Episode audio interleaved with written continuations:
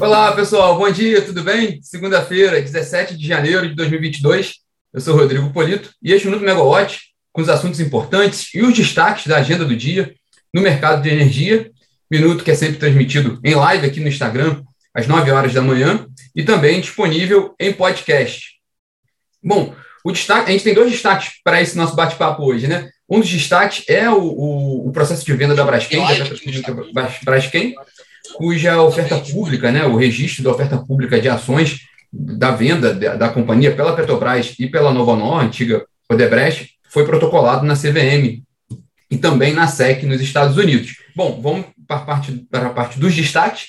A gente mencionou aqui o processo de venda da Braskem, foi essa, esse, esse registro foi feito na última sexta-feira, né? Vai ser uma oferta pública de distribuição secundária de ações. Na prática, é uma operação em que a Petrobras e a Nova Honor pretendem vender suas respectivas participações na empresa, né? Uma operação que pode ficar, na, pode rodar ali na casa de 8 bilhões de reais, né? É, lembrando que a Nova Honor é, tem 38,3% da, da Braskem, mas é, com relação às ações com direito a voto, são 50,1%.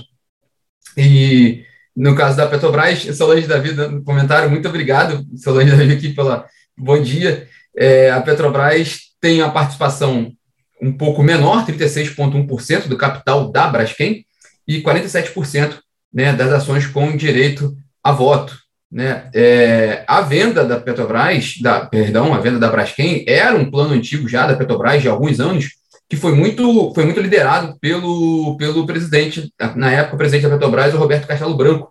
Mas é, o processo não avançava tanto naquele momento por falta ainda de acordo com a Nova Nor. Na época, ainda a Odebrecht. Bom dia, Guilherme, também, pela participação, obrigado.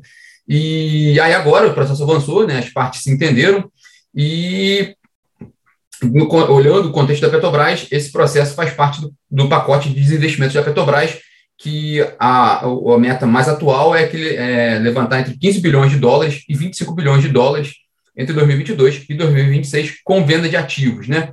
Hoje, então, a ideia é acompanhar um pouco como é que vai ser o desempenho no mercado, tanto da Braskem quanto da própria Petrobras. Petrobras que subiu, né? As ações da Petrobras subiram mais de 3% na semana passada, né? Também muito impulsionada pela questão do petróleo, né? Que a gente comentou na semana passada, uma redução da oferta, né? E a demanda é que ela não recuou como se esperava em algum momento por causa da Omicron, essa pressão ali da, no balanço oferta-demanda elevou o preço do petróleo, e aí a Petrobras, a reboque, também teve uma valorização das ações. Mas aproveitando essa pegada de mercado, é, vamos lembrar também, uma, mencionar outro ponto importante, a relação positiva do mercado com relação às elétricas. Né? Na sexta-feira também, o índice de energia elétrica da, da B3 subiu 0,7%, o próprio Bovespa também subiu na sexta-feira, 1,3%, é, na caso, no caso, na área de energia, teve, teve aquela notícia muito positiva com relação a, ao decreto presidencial, já trazendo as primeiras linhas ali, regulamentando a criação da conta de escassez hídrica, que é o novo empréstimo bilionário do setor elétrico, né? Então teve uma repercussão positiva no mercado. O que é interessante, né, foi uma notícia publicada pelo jornal Estado de São Paulo, é que o valor do empréstimo pode ser significativamente, significativamente menor do que era esperado anteriormente. Lá no final do ano passado, quando o assunto ganhou corpo, né, falava-se muito de 15 bilhões de reais, né, seria um empréstimo da ordem desse, desse montante para lidar ali com, a, com déficit de contas bandeiras, né, de acordo com o jornal Estado de São Paulo, esse valor ali está sendo falado agora na casa de 4,5 bilhões de reais, então um terço do que se, do que se pensou inicialmente, há uma sinalização então de um empréstimo mais barato, muito também influenciado por causa da melhoria, né, da melhora da, da, da condição hidrológica, né, a gente teve um, um, um aumento das, das afluências expressivo, né, nesse final de ano, início de janeiro, é, a própria Olivia Nunes, que vai participar aqui, comentou um pouco sobre isso recentemente, a gente acompanhou isso também, né, no, as chuvas no país, então houve um pouco dessa melhora, esse quadro hidrológico. É, Para completar o cardápio de boas notícias do fim de semana, o ONS também elevou né, o, a previsão de armazenamento de reservatórios do Sudeste e Centro-Oeste para o fim do mês de 40% para 41,4%.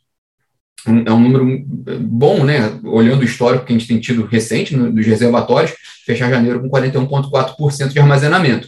O ONS também, é, aí com relação à carga, ele reverteu a previsão que ele tinha para o fim desse mês, o ONS estava trabalhando com uma, uma previsão de carga de crescimento de 0,6% em janeiro, em relação a janeiro do ano passado, agora passa para uma queda de 1,6% em comparação com o primeiro mês de 2021. Bom, para esta segunda-feira ainda, né, o destaque, né, além dessa movimentação de Braskem e Petrobras, é a Eletrobras, porque o ministro de, da Economia, Paulo Guedes, tem uma reunião de trabalho hoje com a sua equipe de desestatização, e o principal ativo do, do, do plano de desestatização do governo Bolsonaro atualmente é a Eletrobras, né? É a bola da vez, é a principal cartada que o governo tem de privatização. Então tem essa reunião de trabalho hoje do Guedes com a sua equipe de, de privatizações. Vamos ver se tem algum desdobramento, alguma novidade. Atualmente, né, o, o, o quadro atual, o governo trabalha com a aprovação do TCU para a privatização da Eletrobras em, em março, e para que a operação possa ser já lançada também em março e ser concluída né, a privatização em abril. Essa, essa é, a, é a, a última previsão né, que, o, que os agentes do, do governo deram com relação à Eletrobras. A Eletrobras, lembrando que ela está em greve, né? Começou hoje, né, na madrugada de hoje, uma greve né, dos funcionários da Eletrobras com relação a, ao aumento do custo do plano de saúde para a, para a categoria. Né? Então, tá, tá, começou essa, essa, essa greve hoje. A Eletrobras informou na sexta-feira que, que há uma, um plano de contingência para garantir a manutenção da operação dos seus ativos, que são importantes por causa da, da, da produção do país, né? Claro.